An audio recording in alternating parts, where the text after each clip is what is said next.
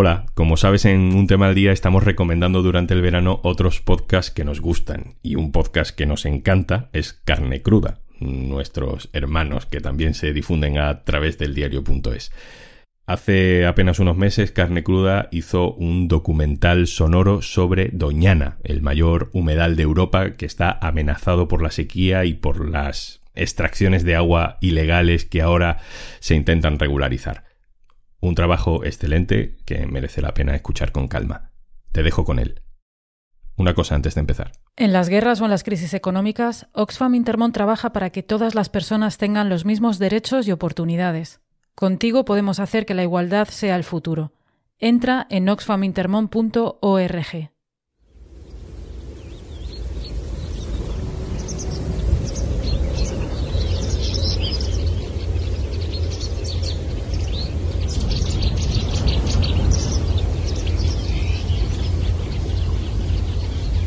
Violeta, ¿qué estamos escuchando? Pues estamos escuchando una laguna de Doñana seca en invierno. Y así suena el agua regando campos muy cerca, al lado, al lado de Doñana. Welcome to Carne Carne Cru- Cruda, Cruda, the album. Join us for danger, excitement, innovations. Hoy hablamos de Doñana, uno de los 16 parques nacionales de España, el humedal de marismas más grande de Europa. Son 130.000 hectáreas repartidas entre Huelva, Cádiz y Sevilla de inmensas láminas de agua que acogen a unas 200.000 aves acuáticas de más de 300 especies. Un oasis para las que cruzan toda África y un hogar para muchas otras. El refugio para descansar, reponer fuerza, alimentarse y criar a la siguiente generación. La casa también en la que viven iconos de nuestra fauna como el lince ibérico o el águila imperial. También de anfibios, reptiles, peces y otros muchos mamíferos acuáticos y terrestres.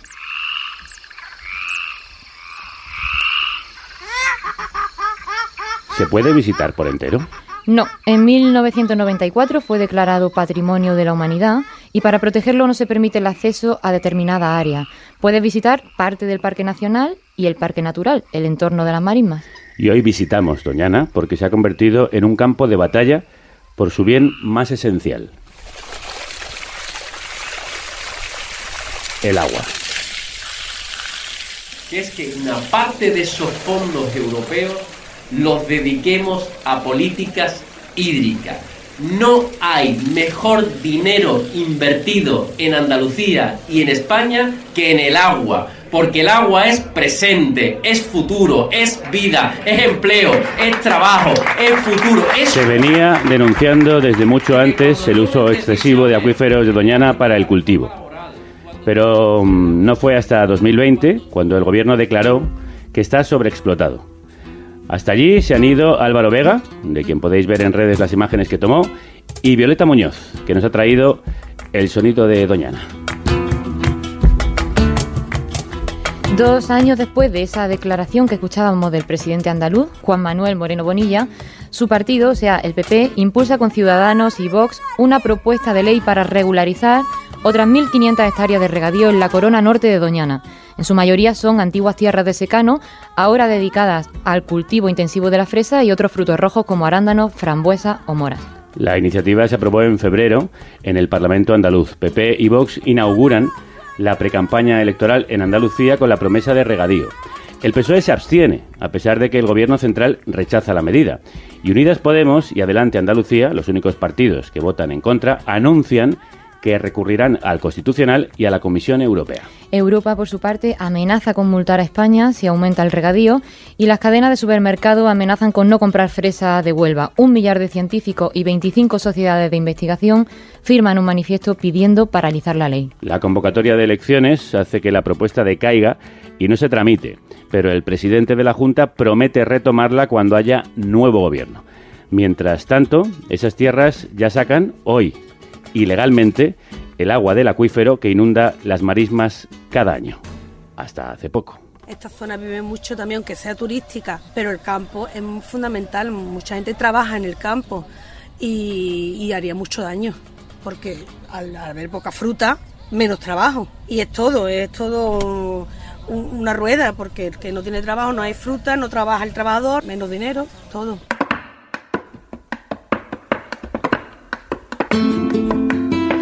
Doñana es literalmente terreno pantanoso, una madeja de intereses económicos, cambio climático y negacionismo, quejas de un campo históricamente abandonado y de las manos que lo trabajan, de administraciones cortoplacistas y políticos a la caza del voto más fácil, de fiestas populares que se masifican y de turismo masivo que promete una piscina por turista, y sobre todo de expertos medioambientales que ya no saben en qué idioma hablarnos para que entendamos que Doñana está en peligro de muerte.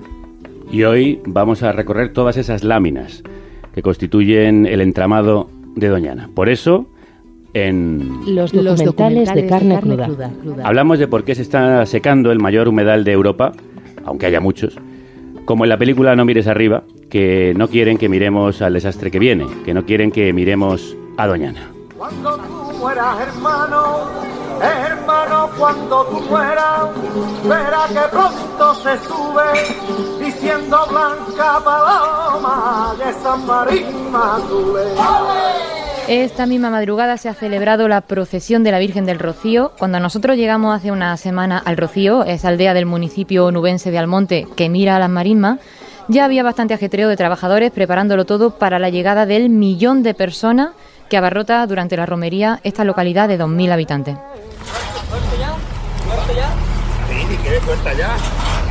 Y a solo unos metros de ese bar donde desayunábamos a paso de Sevillana se podía ver prácticamente todo el agua que queda Doñana a mitad de mayo. Ahí hay muchas garcillas huelleras, alguna garcilla cangrejera, ¿vale? Que, que vienen de África también estará criando. Hay martinetes también otra, otra garza, rechoncha. Estamos con Carlos Dávila en la impresionante terraza de su ONG, la Sociedad Española de Ornitología, más conocida por sus siglas SEO BirdLife, dedicada al cuidado de la ave, que tiene allí un centro al que da nombre uno de los fundadores, el ornitólogo Francisco Berniz, impulsor de la protección de Doñana. ¿Y qué mirabais?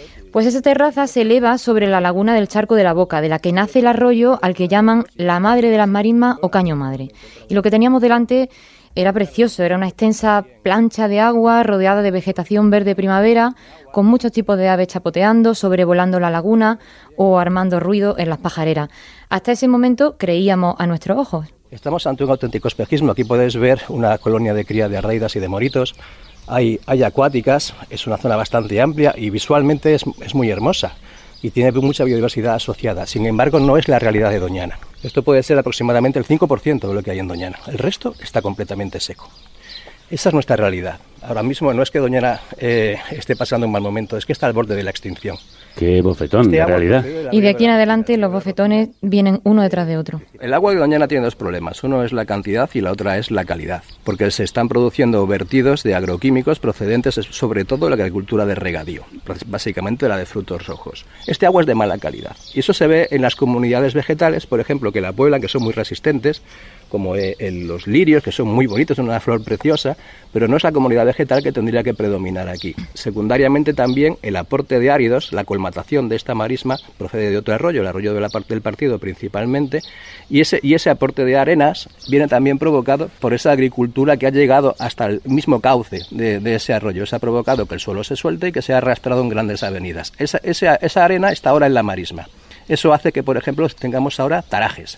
Los tarajes son un arbusto mediterráneo que normalmente crece hasta la orilla de la laguna. muy bellos de ver, pero sin embargo no es lo que tendría que haber en esta marisma. Esto tendría que ser una lámina de agua continua llena, por ejemplo, de eneas, llena, llena de castañuela o llena de bayunco. Y eso era hace Sabemos que 50 Doñana es muy cambiante, sus marismas se secan cada año, aunque en los últimos 25 ha estado bastante por debajo de su media de inundación porque las lluvias son cada vez más escasas. Sí, entre 2020 y 2021 ha llovido la mitad de lo esperado y muchas lagunas temporales, lagunas de larga duración, han dejado de tener agua o la conservan durante muy poco tiempo. Y son un termómetro del estado de los acuíferos, también los pájaros. Las aves son la punta de lanza porque son muy visibles, entonces nos indican que algo está pasando el ecosistema.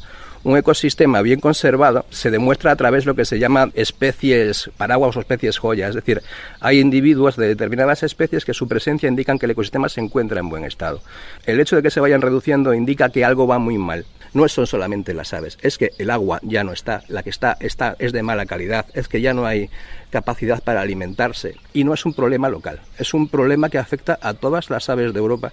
Y el problema de la destrucción de Doñana es un problema mundial. Y evidentemente es la Unión Europea la que tendría que reclamarle a España que cumpliese con sus compromisos internacionales. En el tiempo que lleva aquí trabajando, que no sé cuánto es. 20 años, no me lo preguntes, no me lo preguntes más que me va a dar algo. Y yo le dije, Carlos, que 20 años no son nada.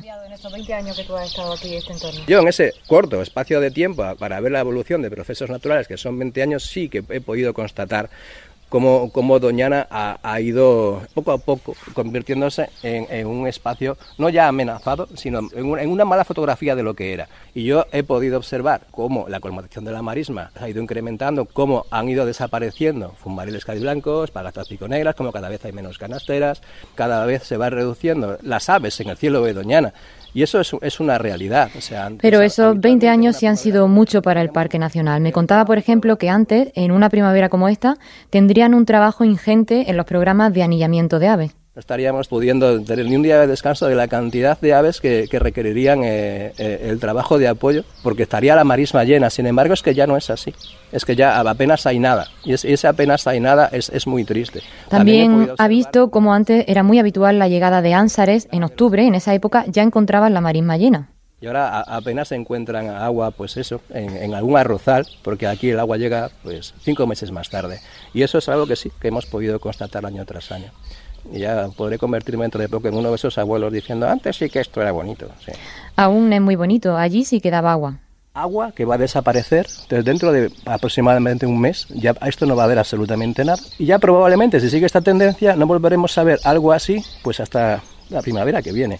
Normalmente las lluvias tendrían que aparecer en septiembre, octubre, como muy tarde noviembre, y ya no, y ya no, ya no aparecen.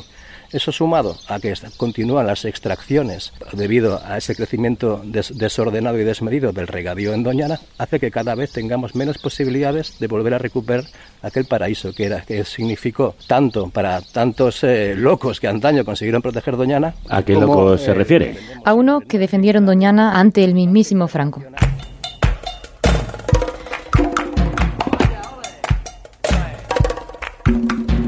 Corría 1952 cuando el biólogo vallisoletano José Antonio Valverde y un joven profesor que enseñaba ciencias naturales en Lugo, el antes mencionado Francisco Bernis, viajaron a las marismas para anillar.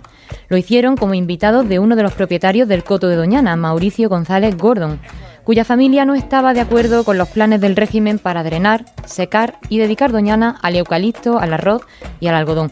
Claro, para Franco, aquel humedal en el que la vida era durísima y donde la malaria acampaba a su ancha, debía dedicarse a algo más productivo. Supongo que en aquel viaje ambos tomaron conciencia del desastre que supondría acabar con las marismas. Sí, y se pusieron mano a la obra. El primer intento fue enviar una carta, redactada por Bernie, que la familia Gordon entregó en mano al dictador. El coto de Doñana es ante todo una preciosa reliquia de naturaleza virgen, en cuyo seno se alberga quizás la más formidable y famosa comunidad zoológica que pervive en Europa. Y que concluía con una petición casi insolente si tienes en cuenta que te, te estás dirigiendo a un dictador sanguinario. Nos atrevemos a rogar que proteja el coto de su inminente industrialización.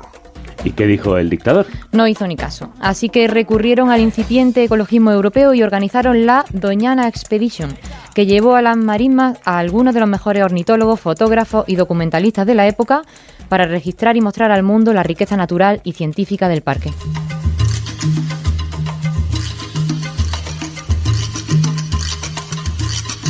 En esas expediciones, José Antonio Valverde conoció al ornitólogo y filántropo suizo Luke Hoffman, con el que formó el tándem norte-sur definitivo. Mientras el eucalipto y el arroz avanzaban por Doñana, ellos amplificaron la campaña internacional mediante congresos, libros, expediciones, películas y moviendo sus hilos diplomáticos. En 1961, algunos de los protagonistas de la Doñana Expedition crearon WWF. La World Wildlife Fund, la ONG cuyo logo es un panda. Eso es, y Doñana fue uno de los objetivos por los que nació lanzaron una campaña de comunicación pionera para mostrar al mundo la naturaleza salvaje de las marismas del Guadalquivir y hasta la BBC y The Times de Londres se hicieron eco. ¿Y qué pedían? Dinero para comprar parte de las marismas. Fue uno de los primeros crowdfundings de la historia de la conservación de la naturaleza. Bueno, vaya.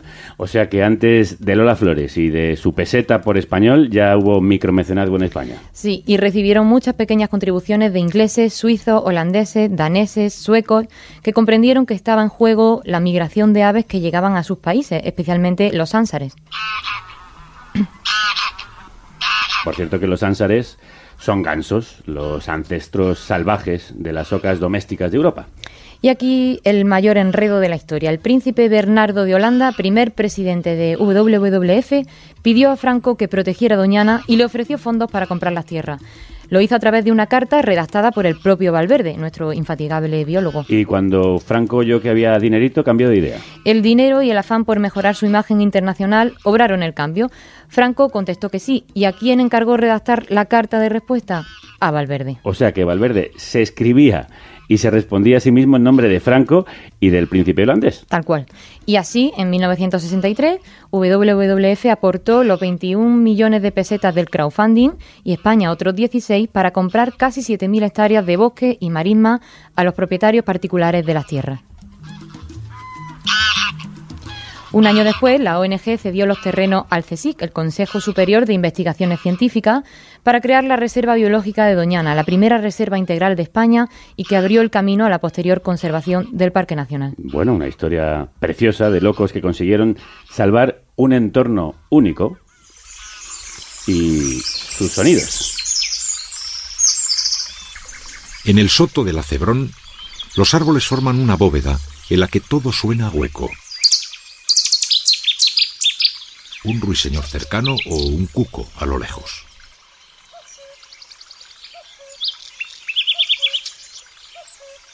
Los carrizas trinan más atrás, junto a pinzones y verdecillos. Esos sonidos que hoy están cambiando.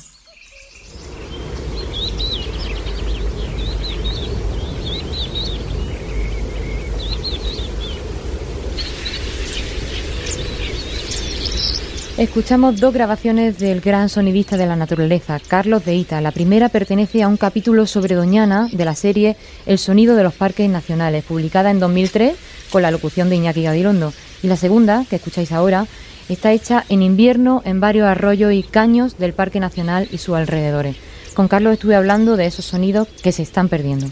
Coinciden dos fenómenos que llevan al mismo silencio los dos. ¿no? Por una parte está pues la crisis climática, cada vez menos animales o de una manera más irregular acudan allí a gritar, a vocinglear a Doñana, y al mismo tiempo en esos vacíos que dejan las aves acuáticas, las aves que, iban a Doñana, se está colando por debajo el otro sonido que es la sentencia de muerte de ese espacio, que es el ruido de los motores, de las bombas, que día y noche, invierno, verano, sequía o con lluvias, están sacando agua de los acuíferos. El ruido de las bombas. secando los acuíferos y los que se alimenta una parte, no la marisma que se alimenta del río y de la lluvia. Que anuncia la muerte de Doñana. Las y los, y los arroyos. Y ese sonido que se escucha, claro, Doñana es una planicie inmensa, se escucha a kilómetros de distancia, es un elemento nuevo cada vez más presente y cada vez más definitorio de lo que es Doñana, las bombas de agua secando la marisma. Vamos a verla y a escucharla más de cerca. Aquí hay un montón de gente que está viviendo y ahí también hay uno que está viviendo y aquí hay otro aquí. Aquí hay dos pozos, aquí hay dos, dos, pero como estos pozos está prácticamente lleno todo este, este pinar. Hay muchos, Confederación habla que ha cerrado unos 300 y pico, pero el tema es que estos pozos están en monte público y muchos de ellos se han abierto sin estar autorizados. Entonces, el, ¿cuál es el problema? Que no saben el número real de pozos que hay y tampoco saben el número, el volumen de agua que están sacando del acuífero. ¿Con quién hablas y por qué baja la voz? Él es Juan Romero, de Ecologistas de Nación, y estamos un poco en tensión porque después de los inspectores que buscan pozos ilegales, los ecologistas y los periodistas son la segunda visita menos deseada por aquí. Así que llegamos y nos fuimos corriendo, pero nos dio tiempo a ver y escuchar cómo le roban el agua a Doñana. Puede escuchar perfectamente cómo está bombeando constantemente. O sea, a partir de aquí ahora esto se está llenando. Esto es como una pequeña balsa, una balsa que esto no está autorizada. Mira la cantidad de basura y de aquí toman agua para todos los campos de cultivos que, hay en, el, prácticamente dispersos en el pinar. Es una balsa que rebosa agua mientras las lagunas de Doñana están secas. Esto lo ha consentido la Administración. Durante 30 años han llevado, han permitido que se hagan pozos dispersos por el monte y ahora tienen un problema grave porque es un problema complejo y hay unos índices de conflictividad muy grandes. Entonces, el cerrar pozos ahora mismo, la gente de los pueblos que tienen una explotación agrícola se le echa encima. Esto estaba ordenado, eh, hubo, se cerró el mapa, pero quedaron una serie de fincas fuera completamente y son las que se quieren legalizar prácticamente todas. Entonces, el problema es que el volumen de agua que se está sacando eh, ha permitido, ha llevado a cabo que el acuífero está ahora mismo en una situación de sobreexplotación de las aguas. ¿A este tipo de tomas llegan los inspectores? Sí, sí, sí, sí. Aquí han llegado agentes de medio ambiente y de la Confederación Hidrográfica y se han tenido que ir por acoso de los propios agricultores en este caso. Y ha tenido que venir la Guardia Civil para poder presentar y cerrar una serie de pozos.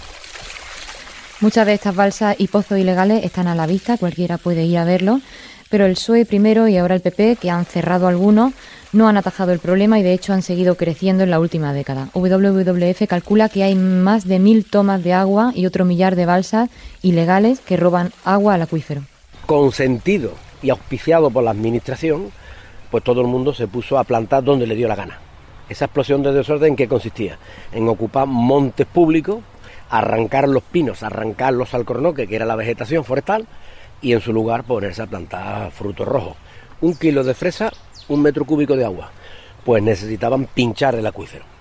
Si me vas a preguntar quiénes son los responsables, yo te contesto. Hay unos responsables, unos por acción, las personas que lo han hecho, y otros por omisión, por no perseguir ese delito la administración pública ha sido la culpable de esta explosión de desorden. Juan Romero es un clásico de la lucha ecologista en Doñana y Huelva. Eh, lleva más de 30 años batallando en mil frentes. Lo primero que me pregunto, de hecho, es cuánto tiempo teníamos porque quería mostrarnos todas las amenazas que sufre Doñana. No son solo los pozos, también la construcción de carreteras, almacenes subterráneos de gas y los cambios artificiales de los cauces de los ríos. 220 hectómetros cúbicos de agua procedentes de una cuenca que es la del río Guadiamar entraban al corazón de la marisma. Pues le amputaron, cortaron el río, lo desviaron hacia Guadalquivir para que no inundase las marismas y para ponerlas en regadío. Había otro cauce que era el arroyo de la cigüeña, lo desviaron exactamente igual. ¿Y qué es lo que ha ocurrido? Pues que la marisma se ha transformado, se han hecho una serie de canales para la desecación de la marisma y actualmente pues se está poniendo eh, en regadío. Las marismas de, Doñana se inundan esencialmente por agua superficial, es decir, por la lluvia y por el desbordamiento de los ríos, pero sus lagunas temporales dependen del agua subterránea, en concreto del acuífero 27, cuya reserva ha caído ininterrumpidamente desde los 90, porque cada año se extraen 105 hectómetros cúbicos, el equivalente a un, a un gran embalse, para entendernos. ¿Y cuál es la propuesta de la Junta para los regadíos? Legalizar otras 1.460 hectáreas de tierra, unos 1.800 campos de fútbol, que se sumarían a las más de 9.000 legalizadas hace ocho años cuando se aprobó un plan para organizar el crecimiento de invernaderos al norte de Doñana. La propuesta ha decaído hasta después de las elecciones. Como nos contabas antes, a pesar de que la propia Confederación Hidrográfica del Guadalquivir y la ministra de Transición Ecológica, Teresa Rivera, han dicho que no cabe una hectárea más de regadío en Andalucía. Sí, Juan cree que el PP ya sabía que no daría tiempo a tramitar la iniciativa. Pero claro, tú has sembrado electoralmente en esos pueblos, o la trastienda que ha tenido la proposición de ley. Que me voten en los pueblos, concretamente te los voy a nombrar, Lucena, Moguer y Bonares. Que posiblemente haya una explosión de votos de PP y de Vox simplemente por vender lo imposible. Porque después, no lo olvidemos, Doñana afortunadamente es espacio protegido y ellos saben perfectamente que Europa ya lo ha dicho en varias ocasiones no se modifica ni un ápice, la plan de la corona forestal.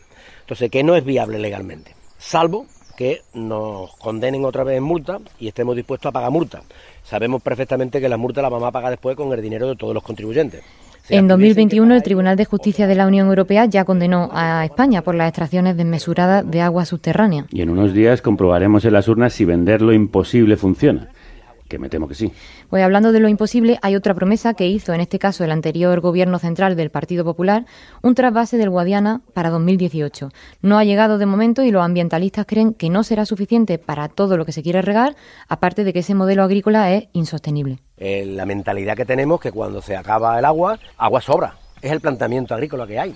Esa es la mentalidad, como si el recurso agua fuese un recurso ilimitado. Y no se dan cuenta que la agricultura va a morir de éxito si seguimos poniéndolo todo en regadío.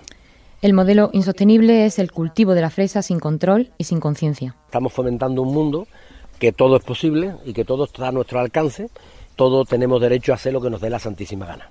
Entonces, todo lo que sea mm, intentar ordenar, planificar, de respetar, de vivir sin necesidad de destruir, pues nos acusan que somos izquierda o reaccionarios o no sé qué, nos califican de una manera y esos son los sectores que nos preocupan.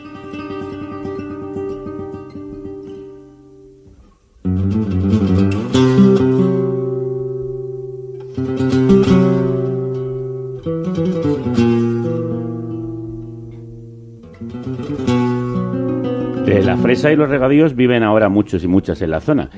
¿Qué dicen los habitantes del entorno de Doñana? Pues en plena celebración rociera fuimos a hablar con la gente de un pueblo y una comarca que canta y baila. Mientras se muere la joya natural que es el símbolo de la propia fiesta.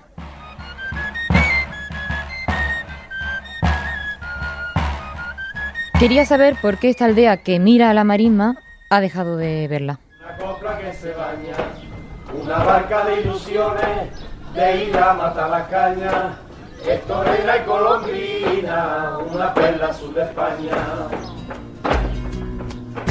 Es guitarra y aguardiente y mostrador de taberna, donde el fandango ha nacido, es mi vuelvo una plegaria, es marisma y el rocío. Lo que me quedó claro es que si Doñana es un oasis para las aves, el rocío es lo mismo para los humanos. ¿Quieres algo fresquito en la cervecita? No, me Coca-Cola, muchas gracias. ¿Sí? ¿Quieres una Coca-Colita o Porque todo aquel al que me acercaba a preguntar, muchos estaban en los porches de sus casas, me ofrecían un refresco o una cervecita, hija, que hace mucho calor.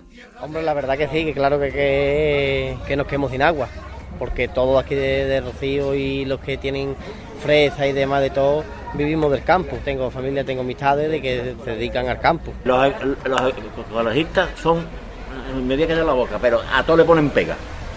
A todo. ¿Va a tirar qué árbol? Ese no se puede tirar. ¿Va, ¿Va a poner aquello? Eso tampoco. A ver, es que, es que sequía realmente la tenemos en casi todo sitio, porque es que no ha llovido apenas este año. ¿Qué hacemos? Al, al estar aquí lo que escucho de la gente, ¿no? Del regadío, de como yo como estás viendo en el estanco, yo qué sé qué decirte con ese aspecto, porque escucha unas cosas, se escucha otras y Ahora mismo si te metes las marismas te llegará al tobillo. Antes podías llegar hasta la cintura y todo. Eso es lo que tiene que hacer el gobierno en teoría, eh, hacer una regulación, pero como no lo va a hacer, supongo que a lo mejor en su cargo de conciencia caerá. Bueno, yo creo que la gente de aquí es consciente. Lo que pasa es que la gente de aquí primero es bastante incrédula y después volvemos a lo mismo. Hay muchos intereses. ¿Cuánta gente de aquí trabaja en la fresa o en el arándano?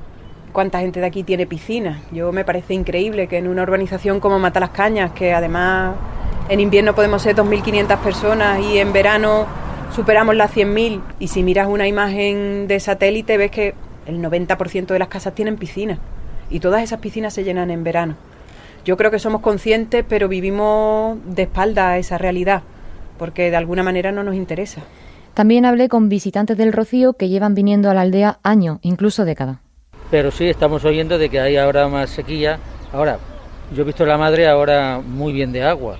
Ahora no sé si será por el centro de Doña Ana o por donde falte agua. Hemos estado hace tiempo, vamos, no ahora, en el coto de Doñana y aquello ha sido una pena. Se podía pasar con el jeep por la marisma. Ahora, por ejemplo, es menos por, la, por el calor que hace. Pero cuando hemos venido en, cuando fue en Navidades, estaba la- el charco lleno. No lo sabemos. Los pozos, dicen que los pozos caen ilegal y tal, pero no sé yo. Pero bueno, lo que es la, el- la charca esta que hay en de la ermita, que se llama la... Esa tiene agua, como todos los años. Casi al irme charlé con gente del campo, pero del campo de tu tierra, de Jaén. Porque este problema no es de Doñana, este problema al final en Andalucía es estructural y estamos en todos sitios. Nosotros venimos, estamos de Jaén y en Jaén hay mucho más problemas que aquí. No solucionar Doñana, hay que solucionar todo y hay que buscar una solución global, porque que está lloviendo menos, eso es evidente, todo el problema es. Por suerte arriba tenemos agua, vamos a hacer trasvases, vamos a gastarnos el dinero para que la gente viva. Trasvases, vamos, ha sido la solución del levante toda la vida. Que, es que inaudito que el Ebro esté echando un montón de agua al mar y no se aproveche, es inaudito. En Huelva se está sacando el agua a 100 metros, 150 metros. En Jaén estamos sacando agua a 800 y 900 metros de profundidad. ¿eh? Acuíferos confinados de siglos. Al final esto lo que está haciendo es ser insostenible el sistema. El sistema va a acabar siendo insostenible. Ahora con los costos energéticos, con todas estas cosas, aquí la cuestión no es que no haya fresas, que no haya tomates, que es que tiene que haber de todo. Aquí lo que no vale la pena es enfrentar a unos con otros, aquí hay un enfrentamiento brutal. Derecho a vivir tenemos todo. No es un tema de ecologistas, que no, que no es un tema de eso, no nos confundamos. Y hay familias que se están peleando los vecinos unos con otros. Y no hay derecho a llegar a eso. Quien pudiera entender los manantiales, el secreto del agua recién nacida, ese cantar oculto a todas las miradas del espíritu, dulce melodía. Más allá de las almas, luchando bajo el peso de la sombra, un manantial cantaba. Yo me acerqué para escuchar su canto, pero mi corazón no entiende nada. Era un brotar de estrellas invisibles sobre la hierba casta. Nacimiento del verbo de la tierra por un sexo sin mancha. Mi choco centenario de la vega, sus hojas meneaba.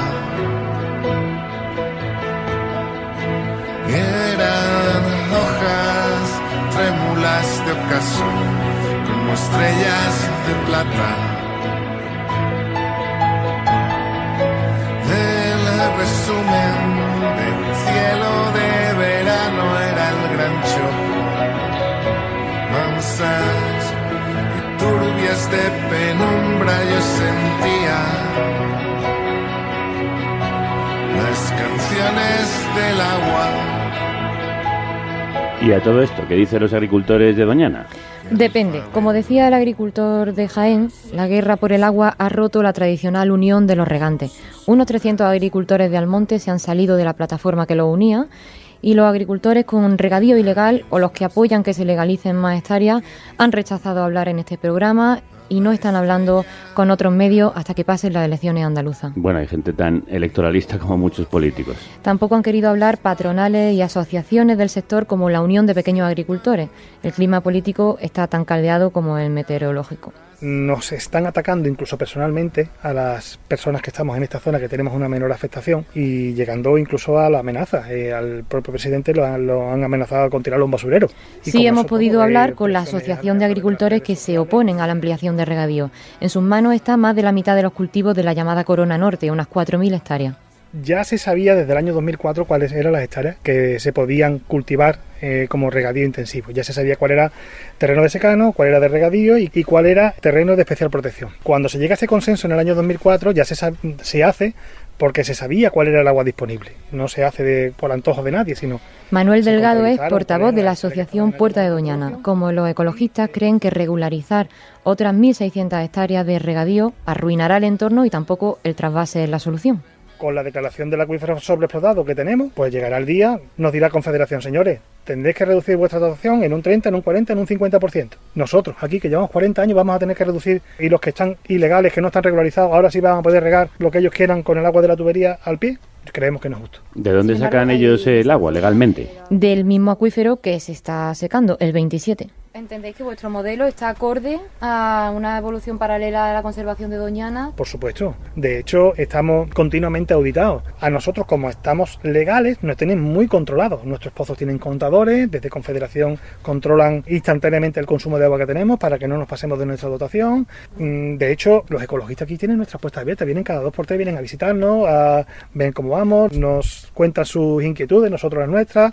Aquí no se puede meter a todos los agricultores en el mismo saco. Tenemos muy claro que, la, que nosotros no podemos existir sin que Doñana siga conservándose. Y aparte Ellos de que, que también piensan que la propuesta de PP, Ciudadanos y Vox se ha hecho en plena sequía porque es electoralista y creen que Doñana puede jugarse su futuro en las elecciones del 19 de junio. Otros creen que para salvar Doñana hay que hacer política mucho más lejos.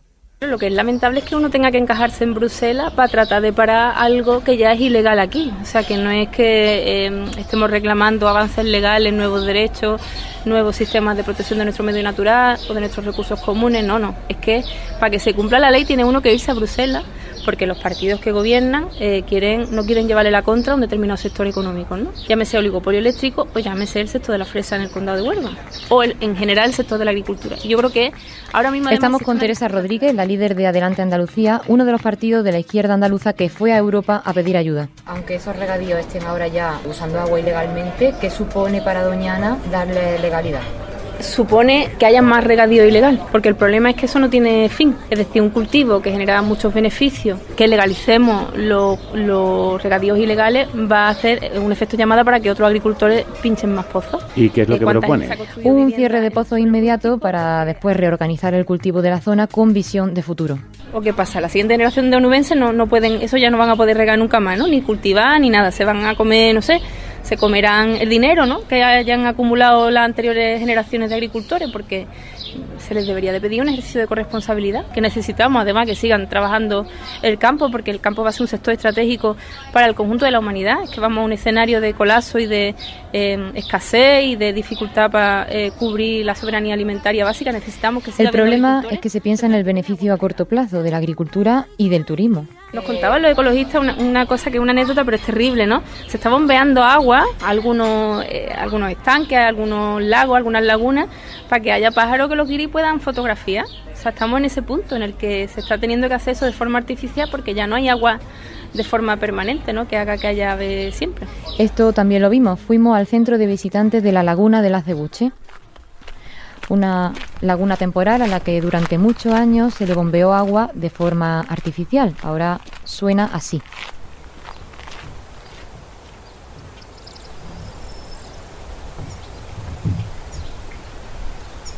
Está seca, pero sí se le bombea agua a un pequeño estanque al lado de la cafetería y solo en esa jardinera, a la vista de los visitantes, de los turistas, hay flora propia de la marisma, tortugas, anfibios, pequeñas aves acuáticas. La marisma reducida a un macetero.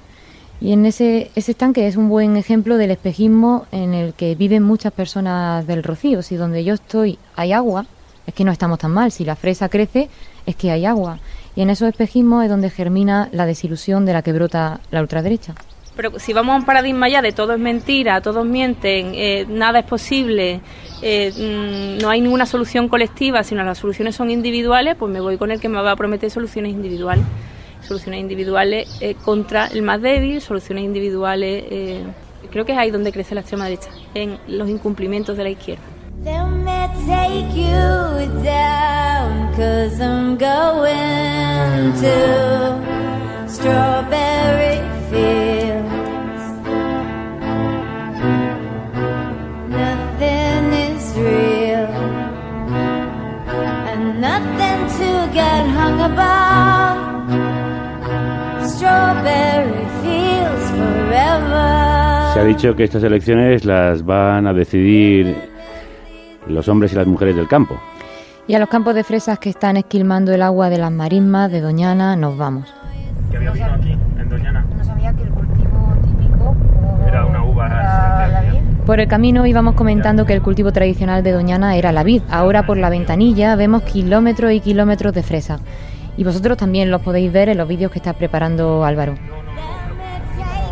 Campos de fresas para siempre, cantaban los Beatles en Strawberry Fields, la canción que escuchamos en versión de Cindy Lauper. Sí, porque estos días la hemos visto en Estados Unidos salir a la calle por los derechos de las mujeres y esta fresa la recogen sobre todo mujeres en un sector que muchas veces atropella sus derechos. Hola, buenas, ¿qué tal? Hola, buenas, ¿qué tal? ¿Cómo estáis? Eres Ana, ¿no? Estamos con Ana Pinto y Nayet Basit, de jornaleras de Huelva en lucha, que me contaban cómo el negocio de la fresa explota al mismo tiempo la tierra y a las personas. Por eso nosotras, en nuestra lucha no podemos centrarnos solo en lo que es derechos laborales, sino que tenemos que mirar un poco cómo funciona todo lo demás, porque al final, ¿de qué nos va a servir nosotras, a nosotras conseguir derechos laborales si aquí en estos pueblos no vamos a tener agua para beber dentro de poco? ¿O van a acabar con nuestro pulmón, que es Doñana? Y es que me parece una barbaridad tan grande. Tal De y la como explotación estamos, en el campo hizo está nuestra compañera Elena Gómez un documental que podéis encontrar en nuestras plataformas de podcast. Se titula Temporeros Esclavos en España. Y hoy no queríamos dejarlas fuera porque son otra parte del desastre de Doñana. En cada recorrido veíamos caminar por los arcenes a mujeres y hombres a pleno sol, saliendo o entrando de los cultivos y viviendo en el pinar en el que grabamos las bombas de agua ilegales. Eh, en caso de, la, de las mujeres marroquíes, muchas de ellas pues, la, la- la- o sea, las despiden en periodo de prueba, los primeros 15 días. También mujeres que han tenido accidente laboral, que se han enfermado y no han gestionado su baja laboral, eh, no la han llevado al médico. Hemos tenido nosotras que acompañar a muchas compañeras al médico. En esta campaña les han llegado más casos porque más trabajadoras se animan a denunciar, pero el modelo de la fresa sigue abusando de mucho y enriqueciendo a poco. Cuando llega la campaña, tú llegas a la empresa, ves una fila de gente entregando los papeles, después no llaman ni a la mitad, porque claro, cogen mano de obra barata de gente que está más necesitada, no Claro. tienen papeles, trabajan por nada y menos, y eso es lo que quieren los empresarios. Claro. Y ahora todas las ganancias pues, para el bolsillo, Claro. de hecho, todos los años vas tú las empresas creciendo, coche de lujo, que si chale la playa, que si casa en el rocío, y Todo los esto me recuerda a Las uvas de la ira, la novela de Joan Steinbeck, en la que los empresarios se aprovechaban de la desesperación de los pobres que iban de un lado a otro buscando trabajo. Ciudad de Marruecos no puede venir aquí a trabajar campo. Ellas denuncian que a pesar de que el Ministerio de Inclusión, Seguridad Social y Migraciones aprobó una orden para regular los contratos de trabajadoras en origen, en la práctica se permite que en zonas rurales de Marruecos o también en Honduras y en Ecuador se seleccionen a mujeres a las que se pide como requisito, pues por ejemplo, tener hijos, que tengan arraigo, que vengan de zonas pobres. La, la manera como la escogen allí en Marruecos es muy humillante porque le ponen le ponen una fila y va- la van escogiendo según el físico, le miran hasta la- los dientes, las manos si la tienen arrugadas, si sirven para trabajar en el campo y no. O sea, si viene de la ciudad no puede trabajar en el campo, tiene que ser mujer de, de- de campo, eh, muy pobre, que no sabe leer ni escribir, que no entiende absolutamente nada, no sabe ni qué, qué edad tiene y con esas mujeres pues aquí hacer lo que le da la gana. Esto se podría llamar las fresas de la ira. Sí, y como en la novela de Steinbeck, aquí también lo ha podrido todo el dinero, del político al patrón, del sindicato al trabajador. Y aparte que sabemos aquí eh, en Huelva está todo comprado, o sea, desde los, empresarios todo está comprado, por mucho que denunciemos, por mucho que hagamos, somos dos personas. De hecho, la, la gente pues no confían en llamar a asociaciones. En Huelva hay un montón de asociaciones, para- pero están todos comprados. Los mismos marroquíes que se, se meten en asociaciones supuestamente para apoyar a los trabajadores terminan apoyando a los empresarios. Yo creo, creo que por algo será, ¿no? Todo se hace por dinero. La- el gobierno reparte dinero a las asociaciones para ayudar a los trabajadores y terminan, eh, ese dinero termina en el bolsillo de, de ellos, entre ellos lo reparten y los trabajadores siguen viviendo igual todos los años, en chabola, Y por seguir con la no comparación con el libro del premio Nobel, lo que hay detrás también en este caso es capitalismo salvaje. Las grandes empresas, las multinacionales del fruto rojo, los fondos de inversión extranjeros. Eh, al final también una industria muy patriarcal que sobre todo aprovecha la vulnerabilidad de las mujeres para explotarla, porque el 70% de la gente que trabaja en el fruto rojo somos mujeres, que tenemos todo, tenemos racismo, tenemos patriarcado, machismo, tenemos el desastre ecológico. Y no solo en es Doñana, la ría de Huelva está contaminada de pesticidas y químicos con los que se fumiga mientras las jornaleras están trabajando. Contaminación por tierra, agua y aire.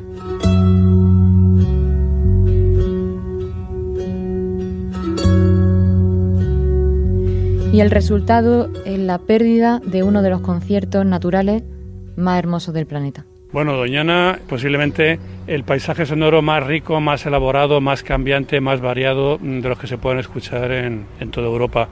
Las, las lagunas, las zonas húmedas reúnen la mayor cantidad de vida, de biodiversidad y por tanto el mayor número de voces y por tanto el concierto natural es el más variado. ¿no? Y además en Doñana las estaciones Volvemos con muy, Carlos muy de Ita, que lleva más de 30 años registrando ese concierto. Carlos es escritor, artista sonoro y autor del archivo más completo que existe de los sonidos de la fauna española. Y además en Doñana las estaciones están muy, muy acusadas. No tiene nada que ver las marismas o el entorno de Doñana en, en invierno cuando en otros inviernos decenas, centenares de miles de aves acuáticas estaban allí vocingleando, gritando. A lo que sucede en primavera, a lo que sucede en otoño con la marisma ya seca.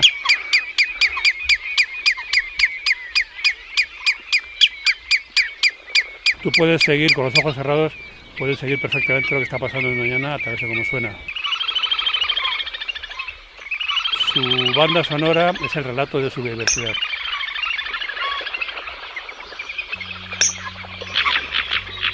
Carlos no niega el efecto de la sequía, pero me preguntó, ¿qué es lo contrario de llover sobre mojado?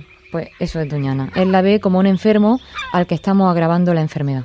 Entonces estas, estos, estos cambios son, son muy, muy evidentes. Esto que se oye, permíteme la contradicción, es muy evidente, ¿no? Porque a veces hay, las sequías son más largas, por cosas más o menos naturales, las sequías son más largas. Este invierno, por ejemplo, estuve por allí y era muy sorprendente porque en vez de escucharse de noche los gritos de las decenas de miles de gansos, de, flamencos, de, patos, de, de grullas, aves acuáticas, lo que se oía en la marisma eran las voces de las aves de estepa las aves de espacios secos, ¿no? que siempre han estado ahí, pero estaban, digamos, como acalladas por el follón, por el estruendo que había con las aves dominantes, que eran las acuáticas.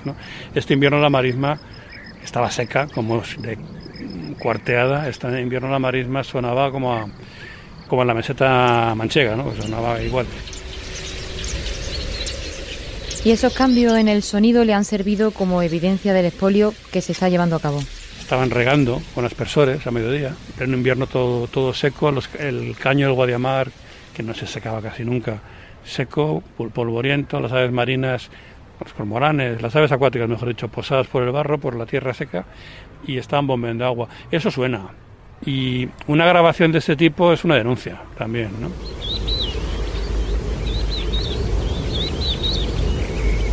El sonido como forma de denuncia, un lema de este programa. Sí, y una descripción de lo que ha hecho Carlos en Doñana, corroborar lo que la ciencia dice. Cuando yo empecé a grabar, en Doñana en general, pues había el doble de animales eh, cantando en Europa. Hoy sabemos que la, faltan la mitad de los individuos.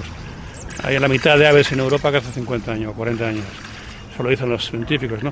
Yo no sé si en las grabaciones hay la mitad de voces que no, pero sí que sé que la música, entre comillas, es cada vez más pobre, eso es indudable, ¿no? Hay cada vez menos insectos, hay cada vez menos grillos, menos anfibios, las abejas que siempre estaban zumbando cada vez zumban menos. No es que no zumben, pero lo hacen menos. Es decir, esa, esa visión acústica a largo plazo, esa perspectiva, permite hacer un relato de, de la crisis. La primera víctima de una crisis ambiental es el sonido.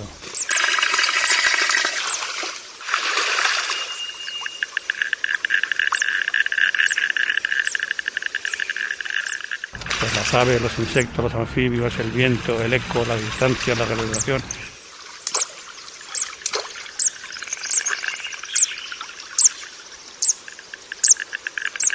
Todos los elementos del paisaje sonoro, las acústicas y las aplicaciones pues son muchas y muy variadas, pero siempre contando cómo suena la naturaleza y e inevitablemente reclamando la atención sobre esas voces que nos cuentan, no nos cuentan a nosotros nada, pero que podemos interpretar de muchas maneras y que todos los mensajes que llegan de ella, todo lo que nos dicen es que se están acabando.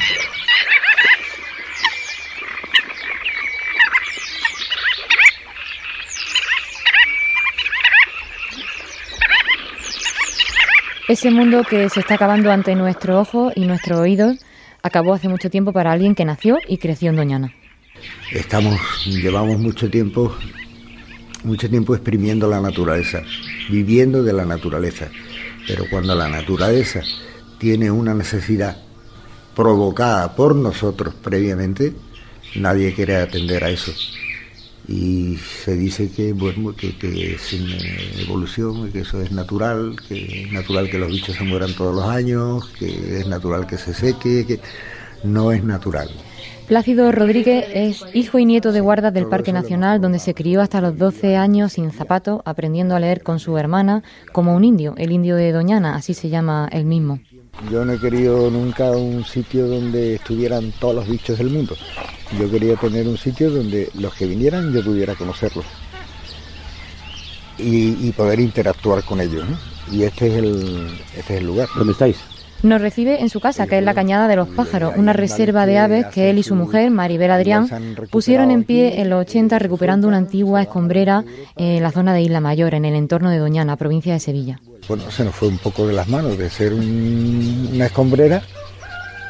Eh, se convirtió en pocos días, en cuanto limpiamos esto un poco y cogió agua, empezaron a venir los animales y aquí está la prueba de que eh, los animales buscan la proximidad del hombre a la hora de, de criar. porque el, el hombre no es un enemigo, ellos no nos reconocen como un enemigo natural, pero sí como un animal que hace que sus enemigos naturales no se acerquen a la zona. Eh, Es que harto de, de verlo toda mi vida en la marisma. Mira, esa cigüeña que, que vuela ahí está criada aquí en el dentro de una jaula. Y Mira, Vaya algarabía, menudo jaleo en la escombrera. Sí, la escombrera se le fue de las manos literal. Nada más abrirnos la puerta, había una cigüeña casi metida en un antiguo carrito de golf que andaba por allí. La bienvenida a los patos. Y un puñado de patitos estaban curioseando a ver quién llegaba. Incluso dentro de la cocina en la que recibe a los visitantes vuelan pájaros. En esta ocasión, entre el humo de una olla express que estaba puesta al fuego y que escucharéis de fondo. porque nosotros aquí nos dedicamos a, criar especies amenazadas. Las soltamos aquí los animales se van, crían donde quieren, pero cuando las condiciones allí no son buenas, vuelven aquí, a su sitio de origen, porque saben que aquí tienen comida y tienen agua limpia. Bueno, pues en un charco eh, bastante pequeño he tenido que mantener este, este verano pasado más de 300 pardillas, eh, más de 200 frochas cornudas, más de 100 porrones pardos, eso por nombrarte solamente las especies que están súper protegidas. Y eh, aquí no ha venido nadie de la administración nunca a decir, hace falta agua, hace falta comida para estos animales, porque eso se ha echado al campo a coste cero para la administración. Como los indios, Plácido vive en una reserva. La Cañada de los Pájaros fue la primera reserva natural concertada de España. Pero se sienten solos, viven de las excursiones de colegio y de otros visitantes, hacen labores de formación y concienciación sobre el medio ambiente y cada año crían y sueltan aves en peligro de extinción que vuelven a este refugio cuando no hay agua en Doñana. Doñana como tal ya no existe. ¿eh? Dejó de existir ya hace muchos años. Pero todavía podemos llegar a, a empeorar más. El... Llevo 60 años esperando un cambio a mejor en mi entorno y no he podido verlo. Me voy a morir sin ver que algo ha mejorado en, el terreno. Y me parece in- inaudito, me parece una barbaridad. No sé en qué están pensando, no sé a qué juegan eh, el personal, porque es que la naturaleza es muy frágil y lo que a lo mejor cuesta un par de años en que se ponga patas arriba, luego volverlo a suceder.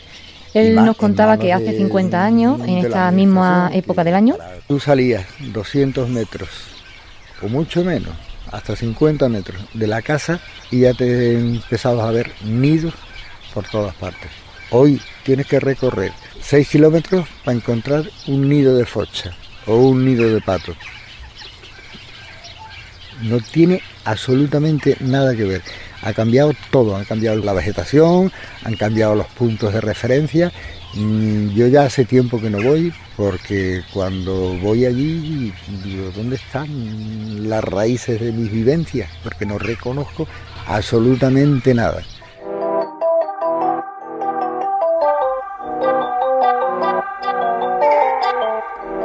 El indio es el último mohicano de un mundo que ha dejado de existir.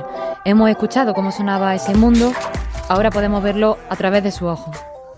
Si aún queremos salvar lo que queda, deberíamos hacer caso a su lamento o llegará el día en el que no querremos volver porque Doñana habrá dejado de ser por completo lo que fue. No tengo ganas de volver, no tengo ganas. Y me he pasado allí más de la mitad de mi vida y lo mismo que se lo pasó mi padre y mi abuelo y mi bisabuelo. Y a mí no me quedan ganas, ya no tengo nada, ya no... Las familias que había allí ya son historia, las costumbres eh, son historia, el paisaje ha cambiado completamente y luego el contenido de- del suelo es mm, es algo que clama al, al cielo. Tú vas hoy allí y te parece una maravilla, incluso sin agua. Si tiene un poco de agua te va a parecer más maravilloso. Pero si tú pudieras ver todo lo que se ha perdido en los últimos 50 años, te ponías las manos en la cabeza. Porque esto es un bien común. Un cultivo de fresas o un cultivo de, almendros es el bien de un señor. Lo demás es un bien común. Se prima el interés de algunos señores ante el bienestar del resto de la humanidad.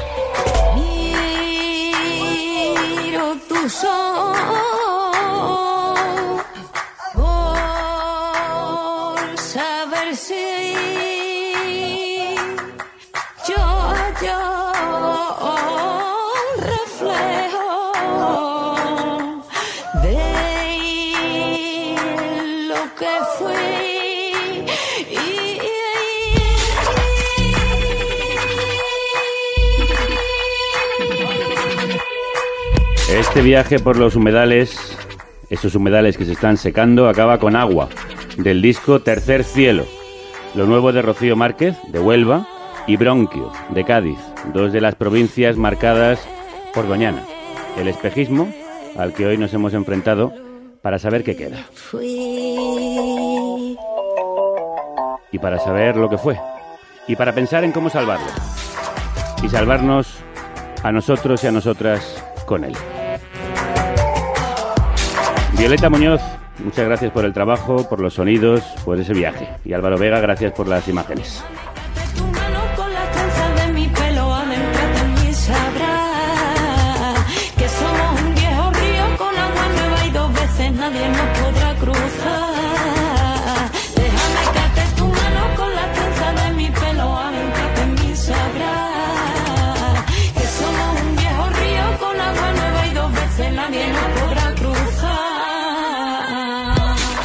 Ojalá que lo que habéis grabado no se convierta en recuerdo de un paraíso perdido. Ojalá.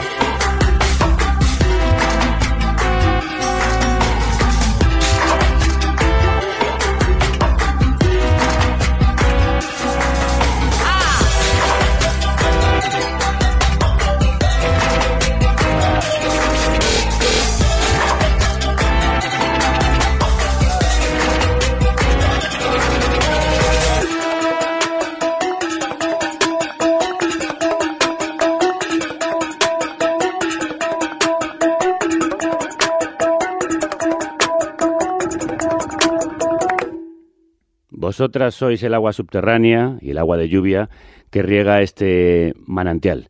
Solo vosotras hacéis posibles programas como este. Programas de largo recorrido, periodismo de largo alcance y a fuego lento, como esa olla que ardía en la cocina de Plácido.